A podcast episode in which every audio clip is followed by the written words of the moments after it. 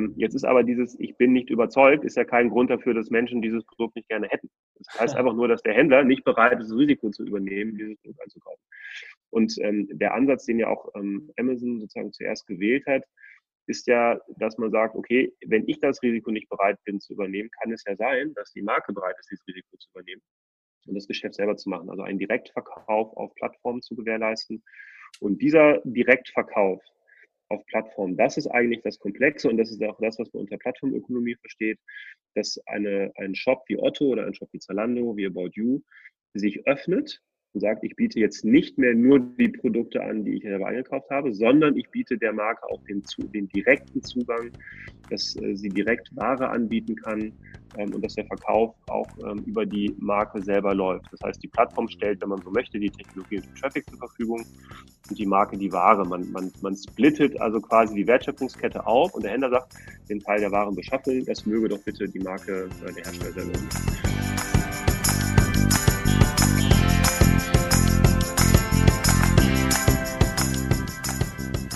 Hallo Freunde, mein Name ist Dominik Hoffmann und das war Marcel Brindöpke. Marcel ist Gründer von HeyConnect.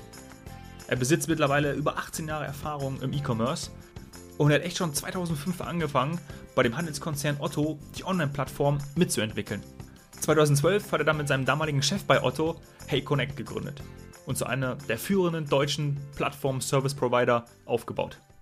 Von Amazon über Zalando bis About You – HeyConnect ist die zentrale Schnittstelle zu allen relevanten Marktplätzen. Marcel und sein Team bringen Marken genau auf diese Plattform. Sie kümmern sich um die Integration, um das komplette Management, erstellen darum Content, die Logistik und auch Marketing. Ein rundum sorglos Paket. Marcel erzählt von den Anfangszeiten im E-Commerce, in denen Otto noch vor Amazon lag. Man mag es kaum glauben. Und wie Produkte, Marken auf den Plattformen Erfolg haben. Ich hoffe, da sind jede Menge Insights für dich dabei. Viel Spaß! Du bist gefangen in einem Korsett deines Jobs. Du fühlst, dass da gerade irgendetwas nicht so läuft, wie du es dir wünschst. Beim Was Helden tun Podcast diskutieren wir konkrete Fälle von Menschen, denen es genauso geht wie dir und holen den besten Nutzen für dich raus. Und wir sprechen mit Menschen, die es geschafft haben, sich zu verändern und sich eine freie Welt aufgebaut haben. Denn das eigene Wachstum ist doch das Wichtigste im Leben. Je mehr du lernst, desto mehr wächst du. Marcel, du bist früher auch mal auf der Journalistenseite gewesen. Wir haben gerade schon kurz drüber gesprochen. Äh, du hast ja. Interviews im Sport geführt. Ähm, ich glaube, gerade Tennis ist doch irgendwie auch so deine, deine Sportart. Genau. Ähm, erzähl kurz von dieser Zeit. Wie war das? Also, sitzen wir auf der gleichen Seite? Ja, absolut. Es war eine sehr, sehr spannende Zeit. Ich hatte, wie das wahrscheinlich viele Jungs haben, wenn sie jung sind, natürlich eine hohe Sportaffinität, äh, in meinem Fall was Tennis.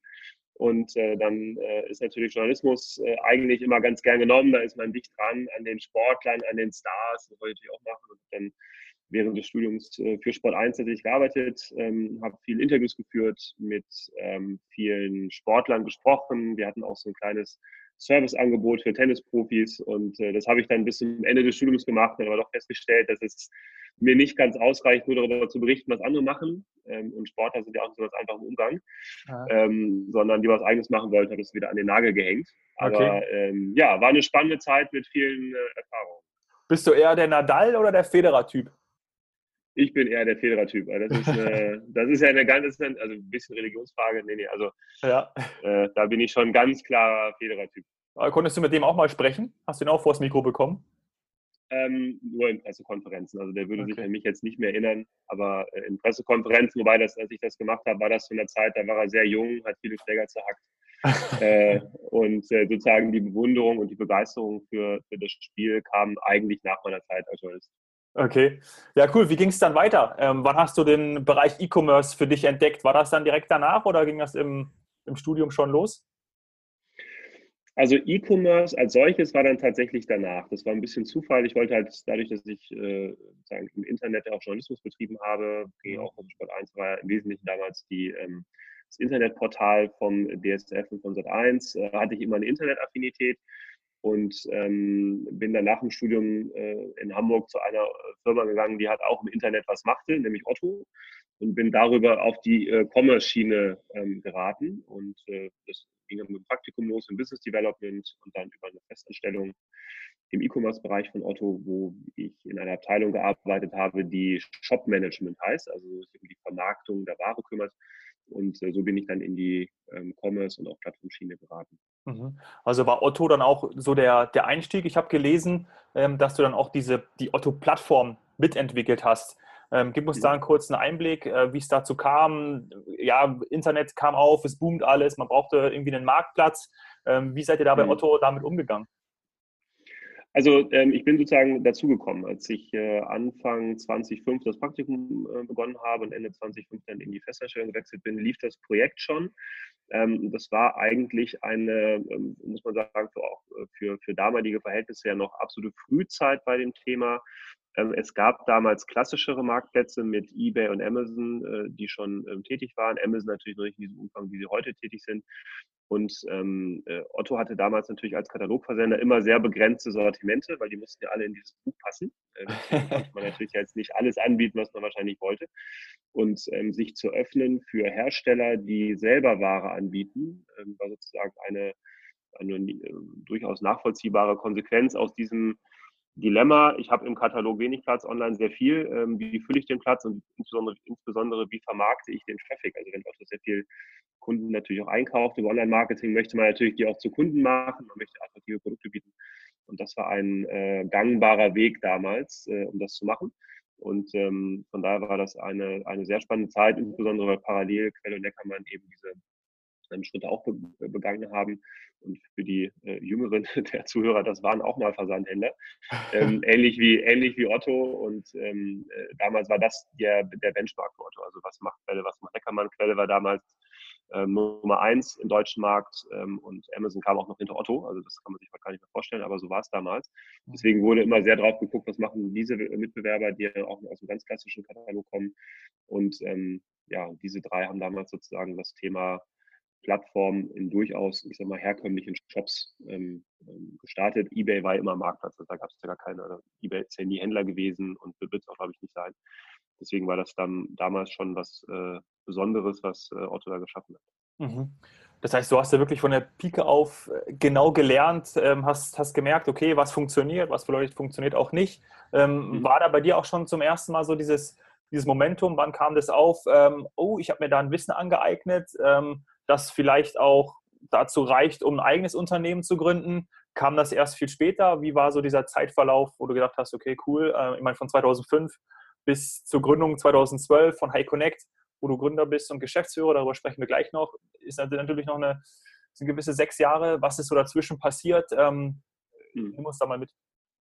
Genau, also als ich bei Otto ankam, war ich natürlich ein äh, Frischling, ähm, kam direkt von der Uni, ähm, wusste also gar nichts. Ähm, und von daher ähm, kann man mich da jetzt nicht belobigen. Da bin ich quasi mitgenommen worden auf dieser Reiseplattform. Das war ja auch ein Projekt bei Otto. Also äh, es ist äh, natürlich so, wenn du neue Themen in größeren Unternehmen startest, dann brauchst du kleine Inseln, die das ganze Thema angehen, die das ähm, in einer Projektorganisation machen mit mehreren anderen Abteilungen. Heute ist das natürlich wesentlich äh, professioneller aufgestellt, arbeiten wesentlich mehr Menschen mit. Aber damals war es eben sehr schön, weil ähm, äh, sozusagen, wenn man in einem großen Unternehmen arbeitet, hat man eigentlich immer so ein bisschen das Dilemma, dass man in sehr, sehr abgegrenzten Themengebieten arbeiten muss. Ja? Also man ist dann irgendwie zuständig für die fünfte Schraube hinten rechts. Ja. Und ähm, so leichtes so Silo-Denken machen darf. Leicht ist sie ganz leicht, ganz leicht. Ja. Also ist halt auch logisch, also man gibt, gibt ja so dieses Thema, wenn man, äh, wenn man groß ist, dann gibt es ja immer Rollen im Unternehmen und in großen Unternehmen wird halt eine Rolle von sehr vielen Menschen besetzt und ähm, deswegen kann, muss das auch, glaube ich, so klein geschnitten werden. Aber ähm, das Plattformgeschäft hat uns natürlich in die Lage versetzt, dass wir ähm, äh, mehr oder weniger mit ähm, äh, Unternehmen auch ähm, sprachen, die wirklich ähm, ja, dann Marken waren ja, und Hersteller waren. Ähm, äh, da wären wir ja gar nicht äh, sozusagen im Bilde gewesen, ähm, wenn ähm, sozusagen dieses, dieses Thema gar nicht vorangekommen wäre. Und von daher war das eigentlich eine ganz spannende ähm, Zeit, auch mal Marken kennenzulernen, Hersteller kennenzulernen, also mit sozusagen ähm, echten, echten Menschen draußen, anstatt mit Bits und Bytes zu sprechen. Ähm, aber da würde ich auch noch nicht sagen, dass, ich, dass, ich, äh, dass wir gesehen haben, da lässt sich jetzt ein Geschäft äh, draus machen. Das hat sich erst so Richtung ähm, Ende der Otto-Zeit entwickelt, wieder 2010 oder Ende 2010 rausgegangen. Ähm, und ähm, auch da eher als E-Commerce-Berater. Da habe ich dann mehrere sehr spannende Unternehmen aus einer Beratungssicht begleitet.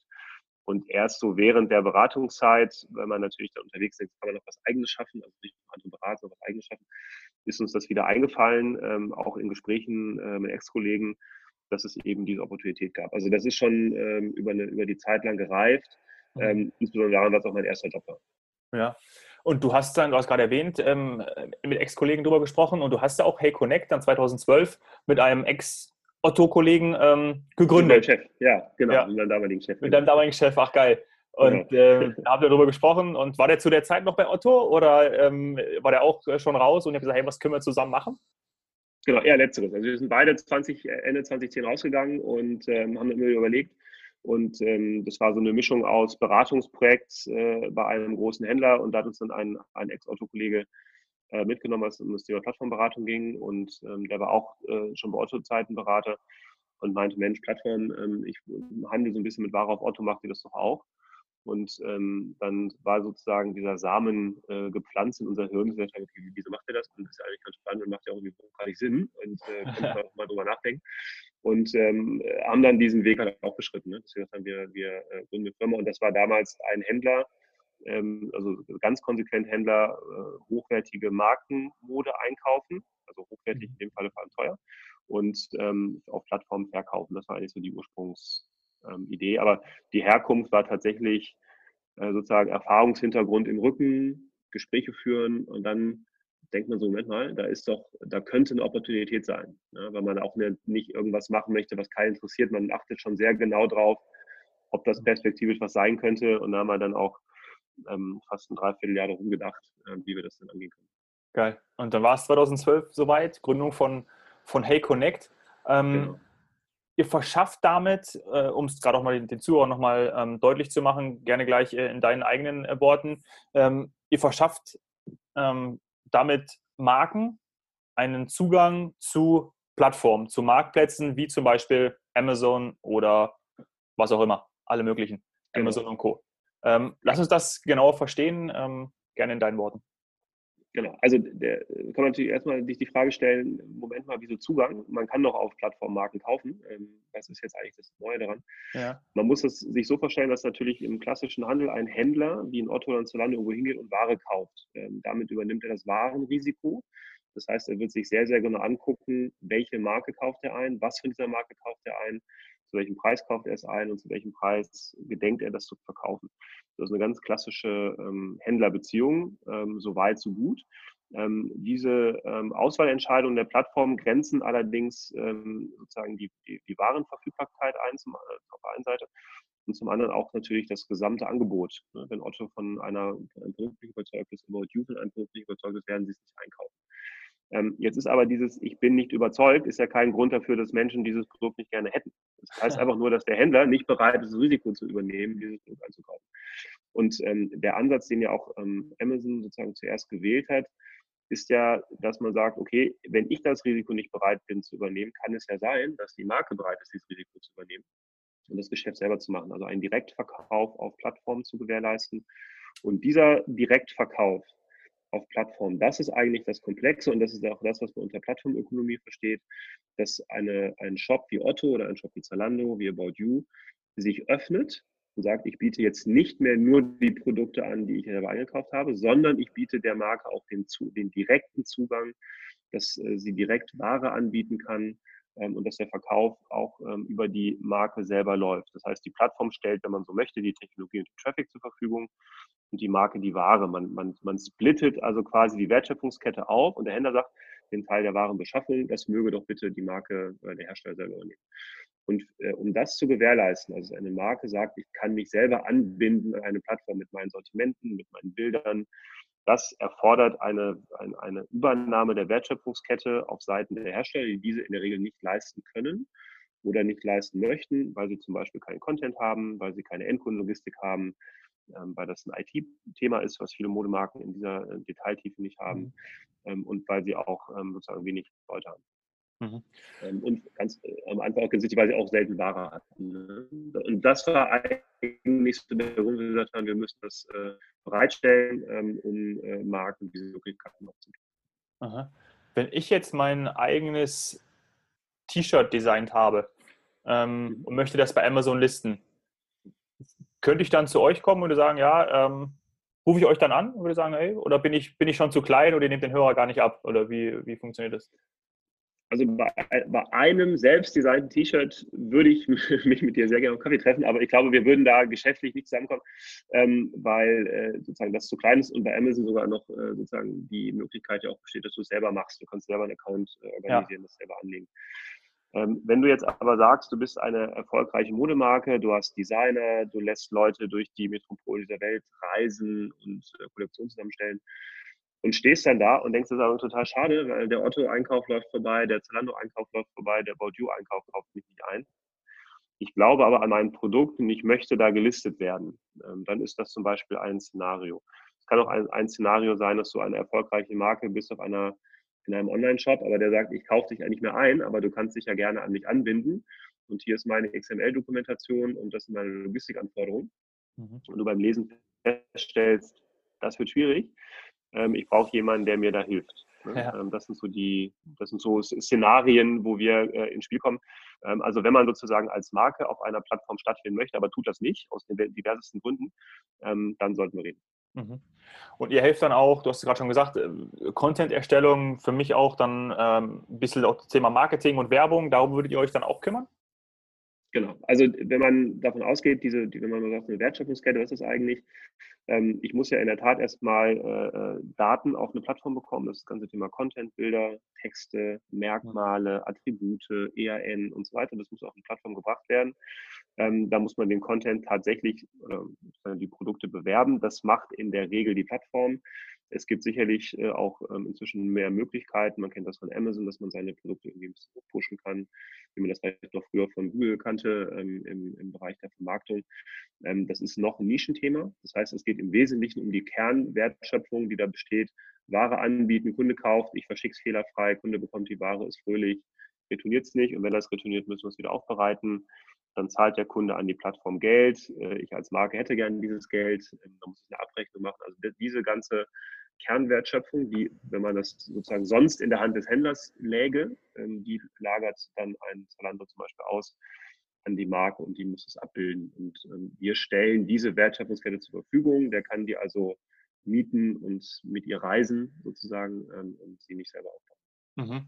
Und das dann eine, ein Produkt, ein Artikel zum Beispiel auf Amazon besser funktioniert als jetzt bei About You. Nehmen wir mal dieses Fallbeispiel. Ähm, mhm. Darauf könnt ihr zum Beispiel auch irgendwie entsprechend einwirken oder wisst auch so ein paar Hacks, wo ihr sagen könnt, ja, okay, ähm, das liegt hier dran und da dran. Ähm, oder gibt es mhm. auch manchmal einfach Sachen, dass zum Beispiel, weiß ich nicht, das eine, der eine Artikel, das eine T-Shirt läuft bei Amazon besser als bei About You oder andersrum? Genau, also da sind die Plattformen sehr, sehr divers. Ähm, das kann man im Vorfeld tatsächlich nicht sagen. Ähm, unser USP ist nicht der, dass wir die Hacks kennen, äh, muss man ganz klar sagen. Also bei, bei Amazon ginge das sicherlich noch. Ähm, da kennt man sozusagen ja die Möglichkeiten, wie man Content optimieren muss. Da kann man, mhm. wenn man sehr frei ist in dem, was man tut als Anbieter, kann man viel machen. Die anderen Plattformen, ähm, würde ich mal sagen, erlauben keine Hacks. Also, da ist okay. sozusagen die, die Fähigkeiten der Plattformen, da Hacks zu erlauben, sind eher gering. Also es gibt zum Beispiel, was ich bei, bei eBay, ähm, wenn du dir mal ähm, Autoteile anguckst, mhm. ähm, keine Ahnung, hast einen alten VW Golf, möchtest, brauchst jetzt eine neue Bremsscheibe äh, und gehst da auf Anbieter, da gibt es zum Beispiel ein, eine, ein Typenfeld und da stehen ganz viele Keywords oft drin. Das ist zum Beispiel so ein Hack, weil wenn man sich mit eBay beschäftigt, weiß man, dass genau dieses Feld von der eBay-Suche ausgelesen wird. Ähm, also macht es hochgradig Sinn, da alle Keywords reinzuschreiben. Mhm. Ähm, so, das, ähm, sowas gibt es bei Otto und ähm, zumindest mal Amazon meines Wissens zum Beispiel nicht.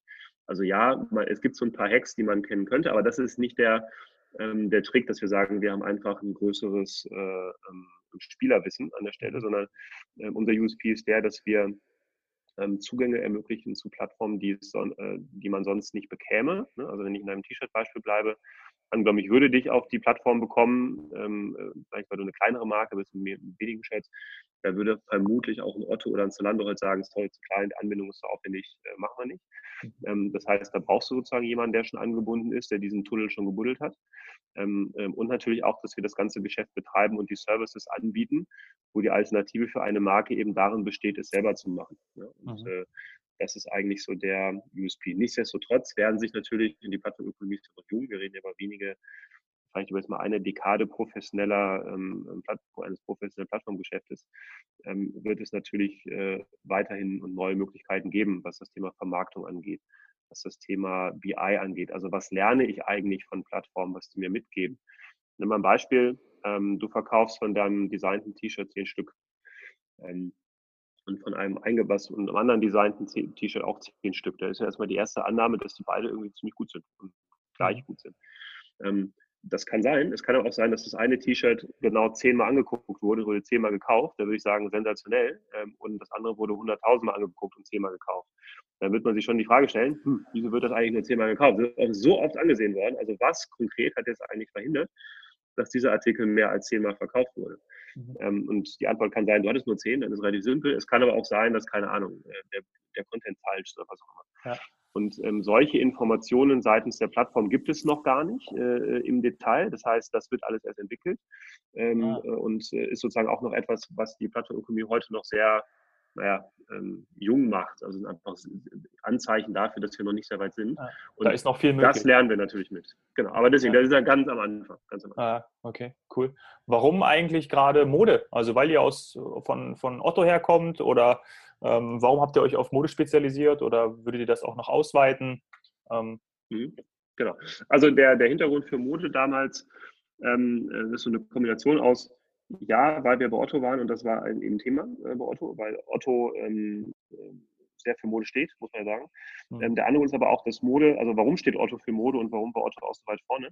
Mode ist sozusagen aus E-Commerce-Sicht eines der am frühest entwickelten Sortimente ähm, gewesen. Also das, was man jetzt hört, wie Möbel kommt jetzt oder wie kann man eigentlich Essen bestellen. Sozusagen, diese Themen sind jetzt relativ neu, aber das Thema, wie kann ich meine Klamotte bestellen, ähm, das war, äh, ist ein, ein Produkt, was sich über E-Commerce sehr gut verkaufen lässt, war deswegen sehr, sehr früh auch verbreitet, hatte also eine große Kundschaft.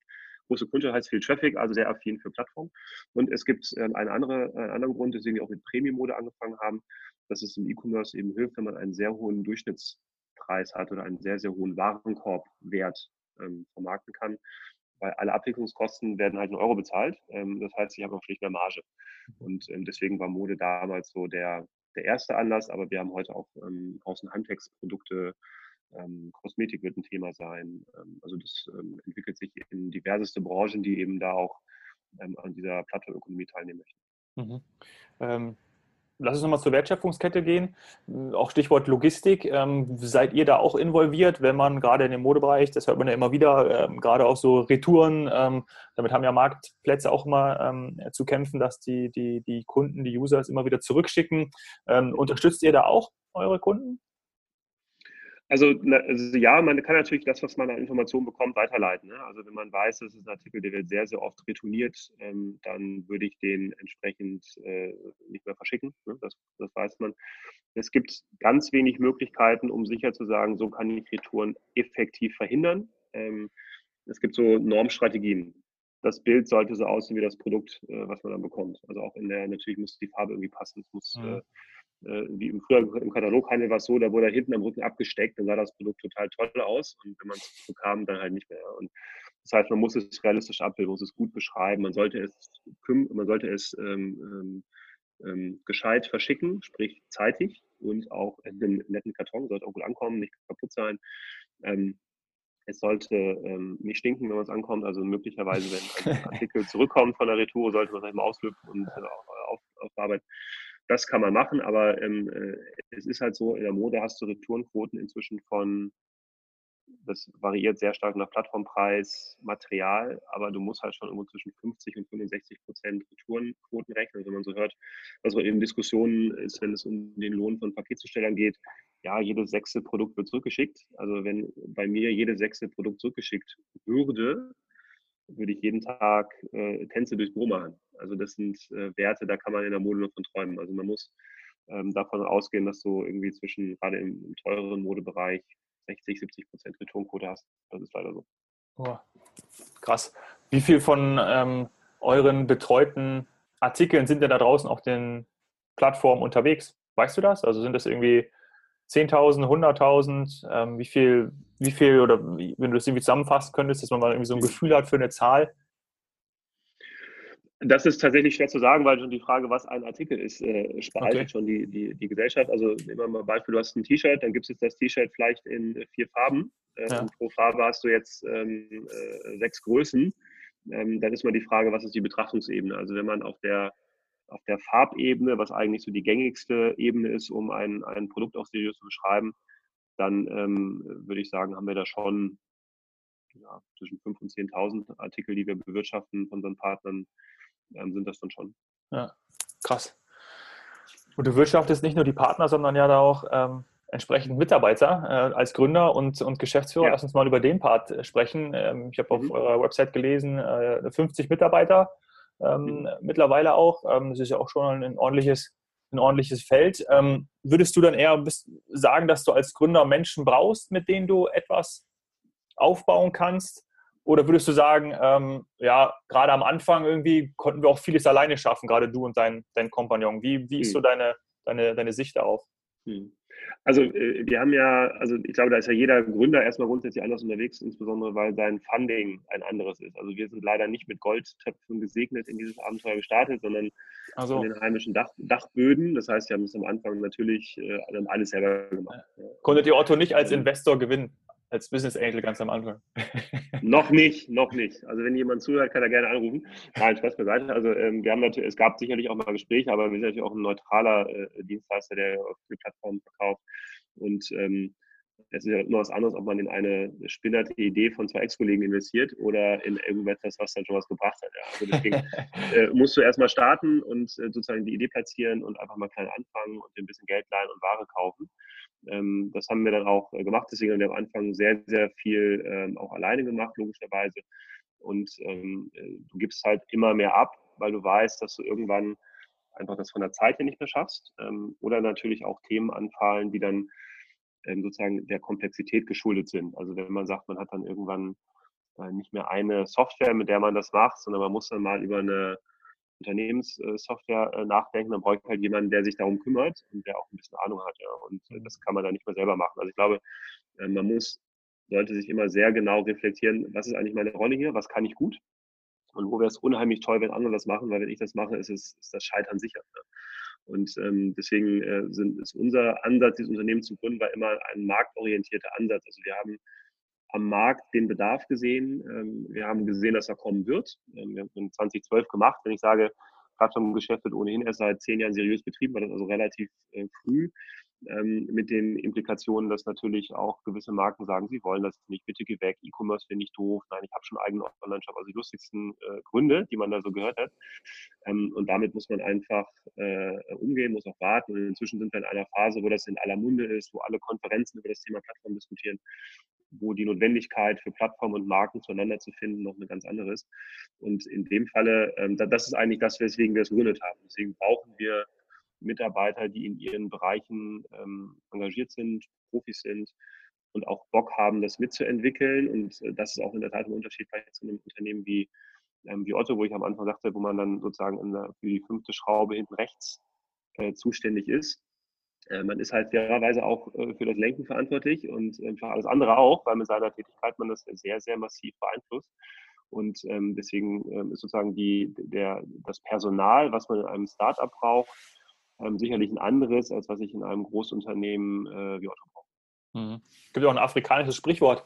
Ähm, geh alleine, wenn du schnell sein willst, geh mit vielen, wenn du weit gehen willst. Ich glaube, das trifft es natürlich auch ganz gut, gerade wenn man äh, sich so ein Startup anschaut. Und du brauchst natürlich auch die richtigen Leute, mit denen du dich verstehst. Und je mehr du wächst, ja, desto mehr äh, hast du natürlich auch mal welche dabei, die vielleicht schnell gehen wollen, ähm, aber das Ziel liegt woanders, als du hin willst. ja, einmal das, also und vor allem das, das Interessante ist ja auch, also das auch widerspricht, was du schon sagst, das Weitgehen sagst du noch gar nicht mal wohin. Also das ist ja mhm. auch eine Sache, die, die sich im Laufe des Weges ähm, erst ergibt. Deswegen brauchst du einfach Leute, die ähm, über ihre eigene Tätigkeit hinausgehen und Verantwortung übernehmen für, für die Gruppe. Und es gibt ein schönes ähm, Video, das kann ich dir vielleicht nachher mal als Link schicken, weil ich es einfach sehr schön finde. Das hat der Sportpsychologe der deutschen Nationalmannschaft, den 2014er äh, Kader auf dem mhm. Weg in Brasilien mitgegeben. Das ist ein American Football Video, also für die, äh, viele Hörer kennen vielleicht nicht immer alle Regeln, aber man kennt vielleicht einer schmeißt den Ball und auch nicht den Mitspieler. Und in dem Falle war es so, dass er den Ball geschmissen hat und er wurde sozusagen abgefangen vom Gegner und der lief jetzt äh, in die Endzone, also des Gegners. Und die, äh, der Ball wurde abgefangen kurz vor sozusagen, also vor, vor, vor Touchdown. Also der andere musste sehr, sehr weit laufen und er ist wirklich genau 30 Zentimeter vor dem Touchdown äh, für sich ist abgefangen worden. Und wenn man, da gibt es in dem Video eine, eine totale, wo man sieht, wo der Spieler herkommt, der den abgefangen hat. Und das wäre nämlich der andere alternative Passempfänger gewesen, der den Ball nicht bekommen hat. Das heißt, der war nicht nur äh, auch sehr weit hinten, der war auch auf der anderen Seite des Feldes. Und der ist kreuz und quer gelaufen, hat den hinten weggecatcht. Und der ist sofort losgelaufen. Ergo, was sagt uns das? Das war nicht sein Job. Äh, der hätte den Ball fangen sollen und ist halt nicht angeworfen worden. Ja. Er war der am weitesten entfernte. Also jeder deutsche Bundesligaspieler hätte, die, hätte verzweifelt die Arme in die Höhe gerissen und gesagt, was für ein Penner, wieso wirft er äh, den Ball so schlecht und wieso, wieso unterbricht den äh, Lauf eigentlich keiner meiner Mitspieler? Und er hat aber die Verantwortung genommen, ist sofort losgerannt, diagonal, ohne Ball. Äh, das ist also der längere Weg und catcht den weg. Und das fand ich so ein, das, was der, ähm, der Hans-Dieter Hermann auch gesagt hat, war, dass es eben eine, eine Verantwortung ist für die Gruppe, ohne auf meine eigene Befindlichkeit zu achten. Also du musst halt einstehen für die Gruppe. Und das hast du, glaube ich, in, ich glaube daran, dass du, dass du solche Mitarbeiter in Startups brauchst. Das haben wir zum Beispiel hier, wir haben ja auch ein eigenes Lager. Äh, wenn dann viel los ist, kommen halt die Mitarbeiter aus der Verwaltung und packen ja? oder, oder bearbeiten Retouren. Für, die, für das sind sie nicht eingestellt ähm, und das ist auch körperlich anstrengende Arbeit. Aber sie übernehmen die Verantwortung eben für die Gruppe, für alle, weil sonst haben wir alle ein Problem. Und das finde ich eigentlich ein, ist ein schönes Bild, äh, was ich auch im Bewerbungsgespräch, also dieses Video zitiere ich relativ oft, ähm, weil, ich, weil ich es ein schönes äh, Bild finde und äh, weil es offensichtlich geholfen hat, uns zum Weltmeister zu machen. Also so falsch kann es nicht gewesen sein. Marcel, das ist ein wirklich schönes Bild und das ist auch ein perfektes, perfektes äh, Schlusswort, ein perfekter Schlusssatz. Ähm, ich danke herzlich für das Gespräch. Cool, ähm, in, dein, in dein Leben und auch in deine Arbeit ähm, einen Einblick zu haben. Und äh, das Video schickst mir bitte, werde ich mir sofort nochmal anschauen und äh, werde ich auch in den Show Notes verlinken. Und kann man sich ja. dann wirklich zum Beispiel nehmen, was Teamwork auch ausmacht. Ganz herzlichen Dank, Grüße nach Hamburg. Dankeschön, danke dir auch.